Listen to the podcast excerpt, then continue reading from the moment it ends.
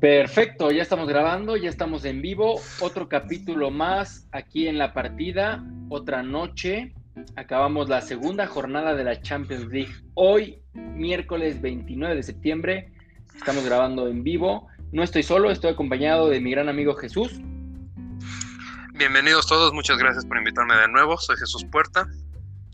No, es, es un placer tenerte aquí porque sabemos que eres un apasionado como, como yo, te encanta el fútbol y bueno, nuestra competencia favorita que es la Champions League y discutirla porque hubo muchas sorpresas, unas más que otras. Por ejemplo, me gustaría abrir con esta sorpresa del Madrid perdiendo en casa contra el Sheriff. ¿Tú cómo viviste el partido? ¿Qué sentiste las sensaciones? Porque para mí las sensaciones del Madrid no son malas como deberían. A ver, es. es Te escucho un Es poco. algo- Ahí está. ya te- ahí está ya, ¿no? Es algo que creo que se ha hablado No, mucho en escucho- España. eh, Ahí está, ahora sí ya. Ahí ya me escuchas bien. Perfecto. Perfecto. A ver, creo que es algo que se ha hablado mucho ya en medios. Sin duda fue una sorpresa. Fue, no voy a decir humillación, porque al final del día el fútbol se trata de esto, que cualquiera puede ganar. Exacto. Pero fue una sorpresa que un equipo que gana menos que el Real Madrid Castilla le pegara al Real Madrid, sin duda, en el Santiago Bernabéu, al equipo más grande de Europa, más ganador de Europa, como lo quieras ver, Así es. armado porque había un torrente de juego importante. No entró el balón, el Madrid tuvo 32 ocasiones de gol, pero no entró. El. Sheriff tuvo tres y metió dos. Me habla de una fragilidad del Madrid, sí, sin duda, no te voy a decir que no, pero tampoco me habla de una preocupación inminente en el equipo. Sí, claro, o sea, yo, yo no lo veo como tanto como una alarma de, ay, la plantilla jugó mal o el técnico alineó mal. Yo creo que la verdad fue un golpe, pues, un poco de suerte, porque La suerte, del- la suerte de debutante. Así es, o sea, el segundo gol, el de Sebastián Tila al 89, no es culpa del defensa, no es culpa del portero. Bueno, Es ahí una- difiere un poco. Creo que Alaba se come la marca. ¿Tú crees? Creo que es una distracción de querer ir al frente con tanta injundia, con tanta fuerza para meter el segundo, que Alaba se distrae en el bote del balón. Se puede distraer un poco, pero a lo mejor, o sea, ese balón fue donde Courtois ni la toca, o sea, no se acercó ni a la bola, fue un golazo, o sea, ni culpa Sí, de... sin duda, para- fue un golazo. Sí, sí, sí, sí, sin duda, sin duda, sin duda. Y el partido, el Madrid jugó bien, o sea, tuvo Exacto. oportunidades, hubieron jugadas de Vinicius, por lo menos unos tres penaltis pudieron haber este, Marcado. pitado fácil. Pero, Pero la bueno. cosa es que, bueno, sabemos que la UEFA está en contra de los equipos de la Superliga, llámese Madrid, Barcelona o Juventus, y va a ser muy difícil que se marque un penal. Sí, con, con esta Superliga, si se hubiera hecho, no, el Madrid no hubiera perdido ayer. Sí, creo, estoy seguro que no. no, no hubieran invitado al Sheriff, yo creo. Sí, no. Bueno, ya el barcelonismo ya tiene una victoria, el Gamper lo va a jugar el Sheriff. En serio, ya es un invitado oficial. No, no, no, no, claro que no, pero es una manera de decir que es algo de lo que va a ganar el Barcelona esta temporada. No, no quiero hablar todavía del Barcelona porque pobre Barcelona. Me gustaría repasar el Un poco la jornada, me parece bien. Porque no me quiero reír ya ahora, desde empezando el programa, porque puede ser risas de media hora. Así que vamos rápido, repasemos el Milán Atlético. El Atlético vuelve a ganar en los minutos finales. Me está sorprendiendo desde finales de la temporada pasada, e inicios de esta, el Atlético está remontando los partidos en los últimos 10 minutos. O sea, Creo, creo que el Atlético gana inmerecidamente. El fútbol no es de merecimientos, pero no lo merece este, este partido. El penal me parece que es un penal extremadamente riguroso, sí, que, que si no lo marcaba es lo mismo. exacto. Y se empata el Milan en el 84, me parece, con un cabezazo de Griezmann, que regresa Sí. a la senda del gol con el Atlético. Por fin. Luis Suárez rompe una sequía de 32 horas sin anotar de visitante en la Champions League. O sea, desde el 2016 me parece que no anotaba. ¿Contra la Roma? No. Contra la Roma, efectivamente, sí. Es que a lo mejor 36 horas, los que nos escuchan, o sea, a lo mejor piensan que no es mucho, 36 horas, es un día y medio, no es mucho. Son más de 5 años sin anotar fuera de casa para un delantero centro que es considerado uno de, uno de los mejores de los mejores de la historia, ¿eh? Porque este tipo ha metido una cantidad de goles bárbara. Para mí está lejos, lejos de ser un top 5 de la historia, para mí. sí, top 5 Pero sin duda, sin duda es un gran delantero de ese nivel que no podía o no, se concebía que mantuviera esa racha, ¿no? Sí, la verdad, no sé si es mala suerte o malos partidos. Yo no sé, se juntaron a lo mejor todo, pero sí llevaba muchos años sin marcar. Marcó, mojó, le dio los tres puntos al Atlético, que ya respira más tranquilo. Sí. Y de nuevo, esta jornada nada más gana un equipo español. Sí, el Atlético. El Atlético. Eh, la, jornada pasada fue el Real Madrid, esta jornada es el Atlético de Madrid. Y así se va a llevar. Y así vamos a seguir esta Champions. Porque la Liga Española, por desgracia, está bajando su nivel. Desgraciadamente no ha habido buenas inversiones, no ha habido eh, buenas administraciones financieras yo creo que es una parte de la crisis del fútbol, la crisis de económica por el COVID. Sí, también. sin duda una crisis deportiva, porque estás hablando de una liga representantes de Champions League, no lo olvidemos. Eso no, eso no refiere a una liga débil. No, eh, porque a lo mejor cuatro eh, son asegurados ya por puntos de la FIFA, ¿no? ¿Cómo, cómo se Por puntos de por el nivel de la liga se dan los lugares en Champions. Entonces sí, efectivamente tienes cuatro, cuatro lugares asegurados. Y el quinto lo gana el Villarreal, que quedó en liga en octavo, que calificaba a la otra, a la tercera Champions, ¿no? La Nation. Ni, ni siquiera calificaba la no, es Champions, Europa League y Conference League. La Conference League. Pasa Champions. Champions por ser campeón de la Europa League. De la Europa que eso la verdad le dio un suspiro a la liga española. O sea... Siempre tener más representantes en Champions, no, no puedes hablar de una liga, pero sí, de, sí de una liga en crisis. Sí. Desgraciadamente, la pandemia apenas, apenas nos dio una buena noticia, que en España ya se aceptó el 100% de fórum en los estadios.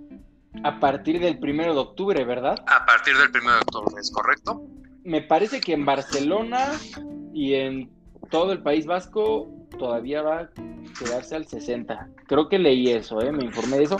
Pero sí, a partir del 1 de octubre en la mayoría de los estadios, el 100% que por fin, yo creo que es algo que ya extrañaba. Ayudar. Sí, va a ayudar mucho al fútbol. Va a ayudar mucho al fútbol, a los jugadores, porque al final es tu ingreso importante. Sí, exacto, es el ingreso más fuerte que Sí, sin duda. Después del patrocinio, sin duda. También podemos hablar del Inter de Milán, que empata con el Shakhtar. El Shakhtar empata y bueno, el Inter que vuelve a peligrar. Bueno, el año pasado no pasó de grupos y yo creo que este año se le va a complicar también pasar, porque el Sheriff lleva seis y el Inter uno, es una diferencia de cinco puntos y estamos pues seguro es que el Madrid va a pasar. Así que la, Pelea, es con el Sheriff y ya tiene ventaja de 5 puntos. Así que la veo muy difícil. Sí, yo también veo complicado a este Inter. No trae mala plantilla, pero algo no le está funcionando a Inzaghi. Vemos qué pasa después de esto. Sí, de hecho a mí me sorprende porque trae buena plantilla, a pesar de que haya vendido a Lukaku, compró a Seco, compró al lateral Donfray, o sea, se armaron, supieron. Sí, lo que platicamos, lo que platicamos el podcast pasado, que al final del día es un equipo fuerte, es un equipo como Conseco, que es un jugador que es muy poderoso. Sí. Entonces, a ver, a ver, porque un segundo fracaso en Europa como el del año pasado, difícil. Es difícil y para un campeón de Italia, o sea, es el actual campeón, o sea, debe por lo menos clasificarse octavos, algo ya asegurado, ¿estás de acuerdo? Sí, sin duda, sin duda, sin duda. Y pasamos con, bueno, el partido, el partido para mí, pues más emocionante, porque son las plantillas más caras de la historia. O sea, hablo de la historia. Sí, sí, sí, sí, sí, sí, el PSG, el Manchester City. Que viste el partido que me contaste, que lo viste entero, eh, ¿cómo sentiste el equipo? ¿Quién mereció ganar? ¿Cómo, cómo viste a Messi en, en este Mira, como, como dije, no es, no es, el fútbol no es de merecimientos. El partido fue un partido a lo Guardiola. El Manchester City mantuvo la posesión del balón. Con latigazos el PSG respondió. Le funcionó, le clavó los dos goles. Así es. Estamos sobrevalorando lo que pueden hacer estos dos equipos, porque ninguno de los dos le veo para un campeón de Champions. Por más del tridente del PSG, el tridente más caro, por más... No lo veo llegando como campeón. Es un golazo el de Messi, sin duda. Sí. Pero realmente no veo un, un funcionamiento real en el equipo. Yo lo que he visto del PSG es que todavía no termina de carburar. O sea, el City es normal que ya carbure porque Guardiola ya es su cuarto o quinto año. Hay jugadores que ya se conocen bien, ha armado su equipo específicamente trayendo uno, dos, tres jugadores cada, cada, cada verano. Temporada, sí, claro. Cada temporada, pero específicos, o sea, sabiendo cómo juegan, qué tal juegan, si, em, si van a jugar bien en su equipo, si no. Y yo creo que el City ya debería estar hecho Más rodado, para, más rodado, más sí. rodado, más rodado y listo para ser campeón de esta Champions League. La ha estudiado Guardiola, bueno, la ha estudiado desde el Barça, ¿no? Desde que sale del Barça Sí, a ver. Champions. Eh, ahí lo platicamos también en nuestro primer podcast que, que arrancamos con la primera jornada de Champions, que y creo que es un equipo muy joven en el sentido de institución Así es. y que les va a costar trabajo. Sigue el... No, no se gana billetas. Estas competiciones no se ganan a billetas. Y se ha demostrado muchas veces. Sí, Creo estoy- que creo que le van a tener porque al final del día los jeques les importa eso, la imagen. Pero no creo que el equipo tenga para ganar la Champions en un en una época y el PSG sí sin duda trae muy buenos jugadores, armó un tridente y una- un ataque eh, espectacular, pero no está funcionando. Y No. yo creo que no va a funcionar Mira, no, no podemos decir porque no conocemos a las personas, pero creo que Messi está haciendo lo mismo que hizo en el Barcelona con Ibrahimovic, con Villa.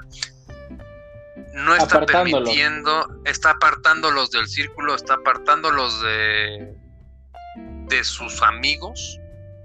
Que al final del día, pues Messi tiene ahí a Di María, a Neymar, a jugadores que han jugado con él mucho.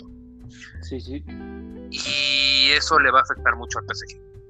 Tú, yo creo, yo hablé en el anterior programa, hace creo que dos programas ya, con Diego, que a lo mejor hay una pelea de egos, o sea, a lo No, mejor yo no, yo no lo dudo. sí hay, o sea, a lo mejor no es pelea de egos que sepan ellos, sino no lo tratan de demostrar porque quieren seguir siendo amigos, entre comillas. No, pero yo Pero- creo que está muy claro, ¿eh? Ya en el campo, o sea, ya en el campo yo siento que cada uno quiere hacer lo suyo, o sea, cuando Messi agarra el balón quiere una pared a él y que él meta. Cuando Mbappé agarra el balón quiere mandar el pase largo para que el que se lo al que se lo mandó pues no Para puedan correr. gol. Sí, para, Para correr, correr. y se lo exacto y se Claro. lo den a él y él lo meta. Yo creo que sí es una o sea, una pelea de egos muy dura, es normal. Y yo creo que lo saben. Y yo creo que lo saben. Al final del día Mbappé es una estrella emergente. Sí. Es el que va a dominar el fútbol después de lo que nos tocó vivir con Cristiano y Messi. Pero le traen a un Messi ya viejo, vamos a decirlo, que quiere hacerse con el control del equipo siendo el nuevo. Así es. Y creo que eso va a afectar mucho al PSG. Eso es lo que yo no, no lo noté lo contrario con Cristiano. Cristiano regresa al Manchester, o sea, ya habían, o sea, ya había, jugado ahí en Manchester, pudo haber tomado el equipo como, como Messi lo está tomando con el PSG, como llega y soy el líder y yo hago lo que sea, pero Cristiano no se ha portado así, eh, porque claro ejemplo, en- no sé si viste el partido de este fin de semana del Manchester contra el West Ham, hay un penal, Sí, que lo sé de Cristiano, que no lo tira él. no lo tira él. Lo cual se me hizo muy raro. Se me hace raro, pero no tan raro porque sabemos que a lo mejor Bruno Fernández lleva dos años tirando los penales del Manchester United. A lo mejor ya hay una jerarquía de que Bruno tira los penaltis y Cristiano no se quiso eh, meter en ese asunto, se le hizo fácil decir, pues tú los tiras, pues tú los tirando. A mí a lo mejor me tocará después. Yo creo que es cuestión de tiempo, ¿eh? Si tienes a alguien con la efectividad de Cristiano, Cristiano tiene que tirar los penaltis. Claro. Esa es la realidad. Yo, yo veo eso. Yo veo que Cristiano debe tirar los penaltis, pero Cristiano entiende que a lo mejor pues no puedes llegar un, un equipo siendo el nuevo, entre comillas, y eh, tirarlos tú, porque a lo mejor el, el, entrenador y toda la plantilla ya está de acuerdo. Bueno, eso ya se habla en los entrenamientos. Sí, son manejos internos, sin duda. Son manejos internos. Yo creo que es cuestión de tiempo. Yo igual, cuestión de tiempo, y yo creo que Cristiano lo ha tomado bien, porque hemos visto partidos donde jugadores se arrebatan los balones para tirar los penales. ¿Eh? Cavani con Neymar y, Mbappé. exacto, se lo arrebataban. Yo creo que es da mala imagen hacer eso. sí, Cristiano sabe manejar muy bien esa parte y además la, afición lo va a exigir en algún momento. Sí, yo, yo si fuera del Manchester lo exigiría. O sea, claro. Sí, sin duda. A ver, continuemos entonces con la jornada. Ya hablamos de Shakhtar Inter, ya hablamos del Real Madrid contra el Sheriff, el Atlético de Madrid contra el Milan y el PSG Manchester City. ¿Qué te pareció? Ajax Chicas, ¿Gana el Ajax 2-0? Pues el Ajax en Champions está jugando francamente bien. Va líder en su grupo, a pesar de que vaya empatado con el Borussia Dortmund, que se van a enfrentar la siguiente jornada. Yo creo que ese, ese duelo va a definir quién va a ser primero y segundo porque Sin duda, el, Dortmund, el Dortmund que también le gana al Sporting de Lisboa, 1 por 0, pero le gana. Le gana. Yo creo que el Ajax, a pesar de que el Dortmund debe ser favorito, el Ajax está jugando bien, están enchufados. Yo creo que le va a ganar el Ajax al Dortmund. Yo creo que no le va a alcanzar para ganar la Champions o para ah. llegar muy lejos en Champions, pero es un equipo atractivo de ver, divertido. Sí. Y pues a ver qué pasa con ese equipo. Al final del día lo vas a, como todos los años, lo van a desarmar con las ventas y va a volver a armarse. Pero creo que puede salir cosas interesantes de ahí. El Ajax como el Sevilla son equipos que saben fichar muy bien. Sí, sin duda, sin duda, sin duda. Tienen buena cantera y además fichan de manera inteligente. Y por eso siempre están peleando la Liga Nacional, están en buenos puestos de Champions, etc. Sí, claro. Ahora, los otros el partido fue el Brujas contra el Leipzig, que gana el Brujas en Alemania. Yo pensé que iba a ganar el Leipzig. Sí, da, la sorpresa porque va en segundo el Brujas. Sí, sí, sí. Compartido con el PSG en puntos y el City en tercero. Correcto. Y el otro partido de ayer, el Porto-Liverpool. Liverpool, interesante. Creo que tiene una base de jugadores importante, fuerte y no podemos descartarlo como campeón, ¿eh? No, arrasó y yo lo veo bien. Sus fichajes son recuperar a sus lesionados. Sí, sin duda. Klopp siguen jugando al Jürgen, al Rock and Klopp. Ajá, exactamente. Que es un fútbol muy divertido. Sí, a mí Klopp desde el Dortmund. Se me hace un gran técnico, sin duda. Se me hace un gran técnico. Lo quise en el Madrid Sí. Creo que, creo que le daría un plus, pero bueno, creo que este Liverpool es importante decir que sí es un candidato a ganar la Champions. Sí, exactamente. Yo creo que Después, igual. Sí, sí, sin duda. Sin duda, sin duda. Y más si recupera el nivel que demostró cuando llegó a la final contra el Madrid y cuando ganó la siguiente. Sí, exacto. Y siguen teniendo los mismos jugadores. O sea, ellos sí no, no lo han desarmado solo han fichado a más jugadores, porque vendido ninguno. No, no, no. Es un equipo que no se, no, no se caracteriza mucho por vender. Exactamente. Después tenemos un Atalanta Young Boys que gana el Atalanta. Los de Bérgamo que se nos atragantaron a nosotros el año pasado. Van con buen camino. A, a, mí se me hace un equipo duro, bueno, fuerte. Sí, sin duda y son, o sea, van a calificar otra vez a octavos fácil y al que le toque eh, el Atalanta lo va a sufrir. Sí, sí, sí, sí, es un, es un equipo duro de roer. Y bueno, en ese mismo grupo jugó el Manchester United contra el Villarreal. Correcto. Manchester United Villarreal, que el Villarreal hace un partidazo en el Teatro de los Sueños. Sí. Que cae un gol de Cristiano, como ¿de quién más? En el minuto 94. Exacto. Creo que el héroe del partido fue De Gea, porque saca cinco balones de gol. Cristiano da la victoria al final. De lo mismo que comentamos la jornada pasada, creo que el Manchester puede llegar a un cuartos, una hipotética semifinal, pero no va a dar más. No, no le va a dar más la gasolina. Se le están atragantando equipos que no se le deberían atragantar. Exacto. Y si lo agarra un equipo bien formado y poderoso, veo difícil que pase. Sí, la única solución que el Manchester de que el Manchester United llegue a una posible final es que Cristiano esté imparable. Y que Mr. Champions, pero yo creo que una final de la Champions League no te la da un jugador. Creo que necesitan mejorar en muchos aspectos y no les va a dar la gasolina.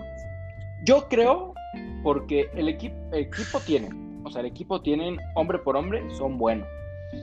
Yo creo, espero que a lo mejor dentro de meses que inician ya eh, los octavos, ya en febrero, ya a lo mejor a lo mejor ya estén más rodados, a lo mejor ya estén jugando algo más. Sí, sí, como dijimos.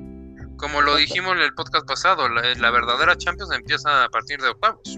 Exactamente. Y yo francamente veo un Manchester que puede llegar a, a funcionar, veo un Manchester que a lo mejor sí puede llegar a una hipotética final. Y bueno, antes de que pasemos a otro partido, quiero comentar esta medio anécdota que leí por ahí del Villarreal Manchester United. Pues me parece que el último jugador que pasó del Manchester United al Villarreal creo que fue Forlán, Diego Forlán. Sí. Y pues el Villarreal quería hacerle una bienvenida, un partido de exhibición, eh, invitando al Manchester United para que jugara medio tiempo y medio tiempo o algo así, ¿no? Claro, claro. Pero el Manchester United le respondió al Villarreal que ellos no se iban a rebajar a su nivel, porque el Manchester United está un escalón sobre encima y, y, rechazaron la invitación de ir a jugar a Villarreal a este a la cerámica, en la antigua cerámica. Así es, lo rechazaron y leí que los últimos tres partidos antes de esto, obviamente, habían sido Dos empates. puro empate. De hecho, puro empate. Y el Villarreal le quitó la Copa de Europa el año pasado. Y le quita la Copa de Europa el año pasado en penales. Que a mí la verdad me gustó. Porque no, me gusta, no me gustan los equipos que se creen más que otros. Y más en una invitación amistosa, cordial. Sí, claro. Y con un jugador que marcó en los dos equipos algo importante, ¿no? Sí, exacto. En un Manchester histórico no, no lo pienses, no, no pienses por rebajarte a nivel de equipo, sino por una de tus leyendas. Creo que fue mal planteamiento o mala respuesta del Manchester United. Exactamente. Y pues ya, ya vimos los resultados, una Copa de Europa y ahora un partido en Champions que bueno, se lleva el Manchester United. Se, se lo atragantó un poco, pero seguimos si quieres. Otro partido Zenit contra Malmo, que gana el Zenit 4-0. Creo que no hay sorpresa ahí. No. El Wolfsburgo-Sevilla, que, empatan. En el último, bueno, en el 87 un penal. En el 87 un penal, que es también un penal muy riguroso. Creo que el arbitraje nos está fallando en, mucho, en muchos sentidos porque nadie entiende el VAR, nadie entiende el criterio arbitral. Sí, está muy mal.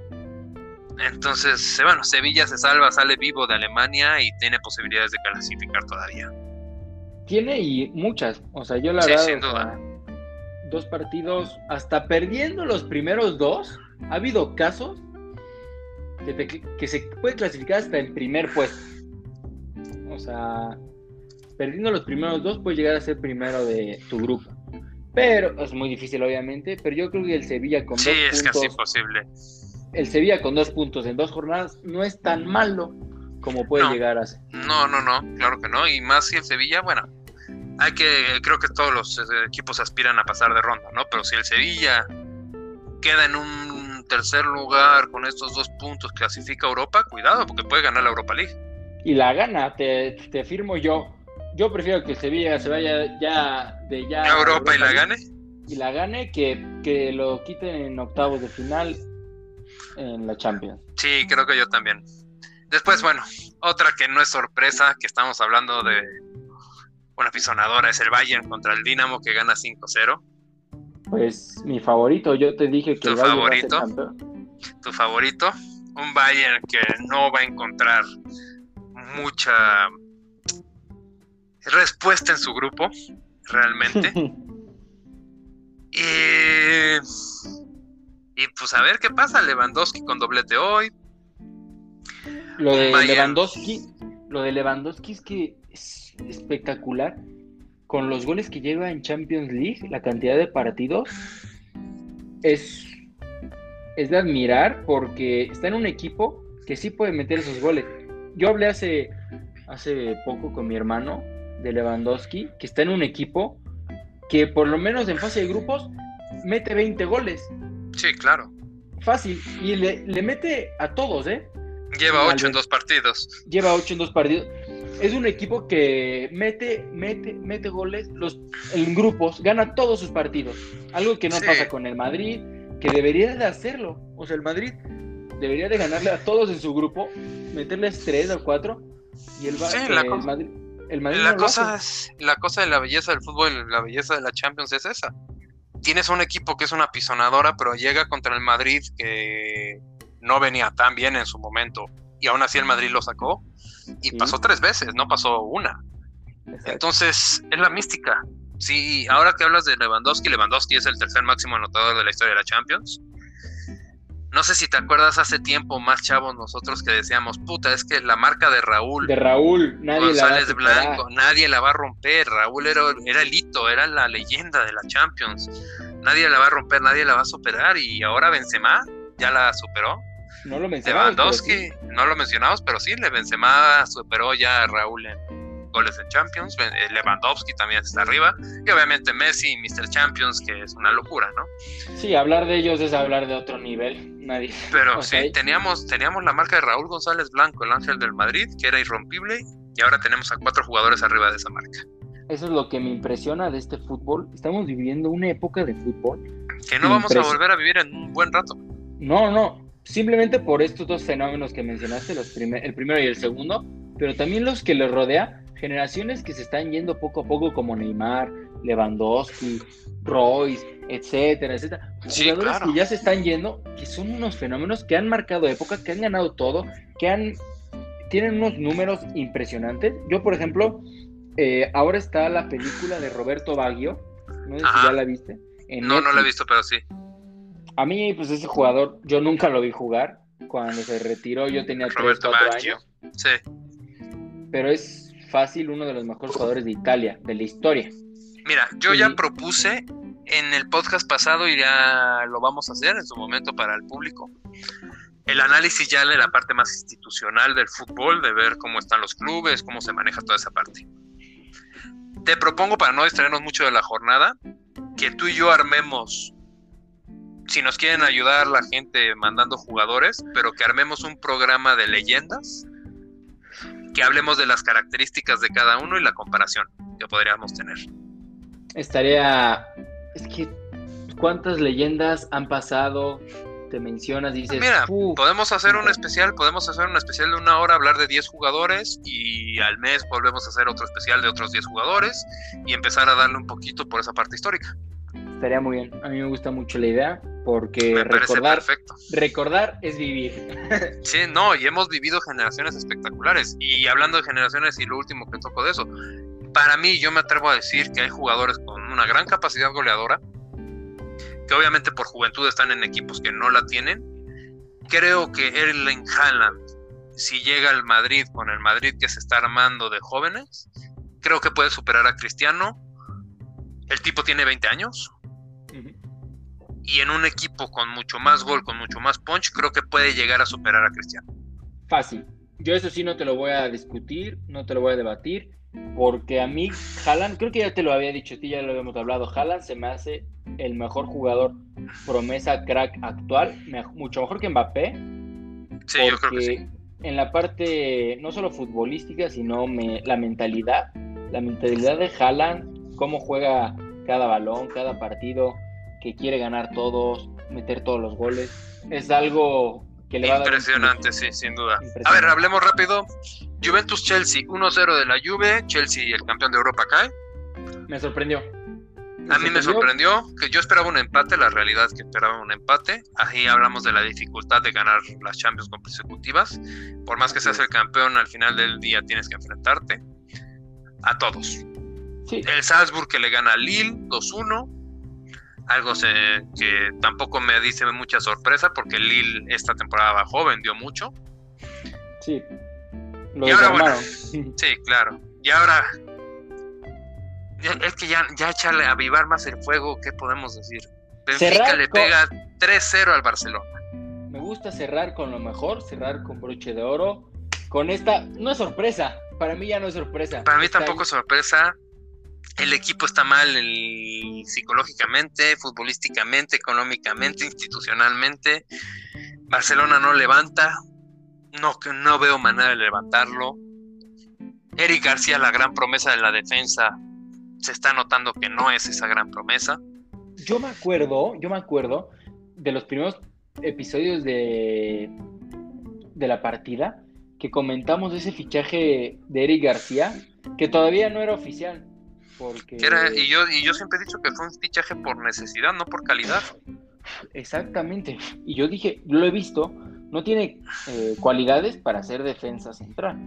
Porque no tiene ni fuerza, no tiene altura. A lo mejor sí tiene buen, buen manejo del balón, tiene buena salida. Pero... Y no tiene garra, no tiene espíritu, es un jugador desalmado. Exacto, y no puedes, hoy en día los centrales tienen que estar todavía mejor preparados que los delanteros físicamente. O sea. Claro, claro, y mucho más velocidad, mucho más fuerza, mucho más choque, sin duda. Claro, imagínate en una carrera Eric García contra Haaland. O contra Vinicius, lo vamos a ver el clásico que viene en octubre. Son jugadores que no tienen el físico para pelear los balones. No. Bueno, ya te digo, ya hablar del Barcelona en estos momentos ya, como dices, no es sorpresa. El Barcelona está mal y creo que lo mejor que le podría pasar sería que lo elimine. Pues Así de claro. O sea, la verdad, como te había dicho, o sea, por eso mencioné que las primeras dos jornadas, si tiene cero puntos, todavía hay probabilidad de que pase. Sí, pero esto ya requiere mucha carambola. El Barcelona lleva en contra seis goles, cero anotados, 180 minutos sin tirar a portería. Necesita que el Bayern le gane los dos partidos al Benfica. Necesita ganar los dos partidos al Dinamo, lo cual lo veo complicado.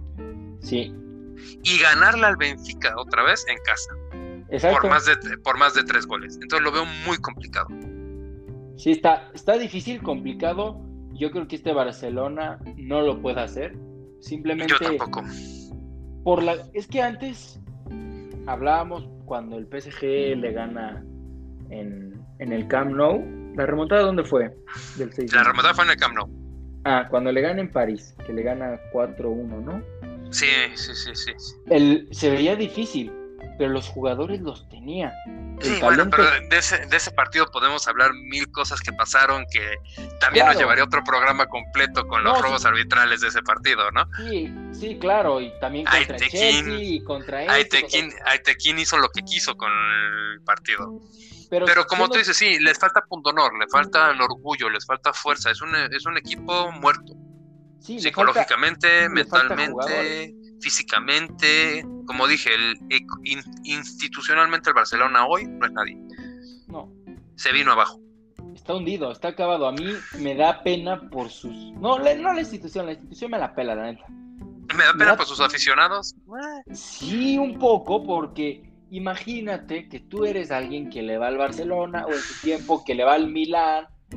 Y... Sí, ves un equipo así de hundido. no está padre. El Milán de ser para mí es el segundo mejor equipo de la historia, ¿eh? Porque hemos visto generaciones del Milán que, bueno, vamos a tomar... Extraordinarias, claro. Extraordinarias.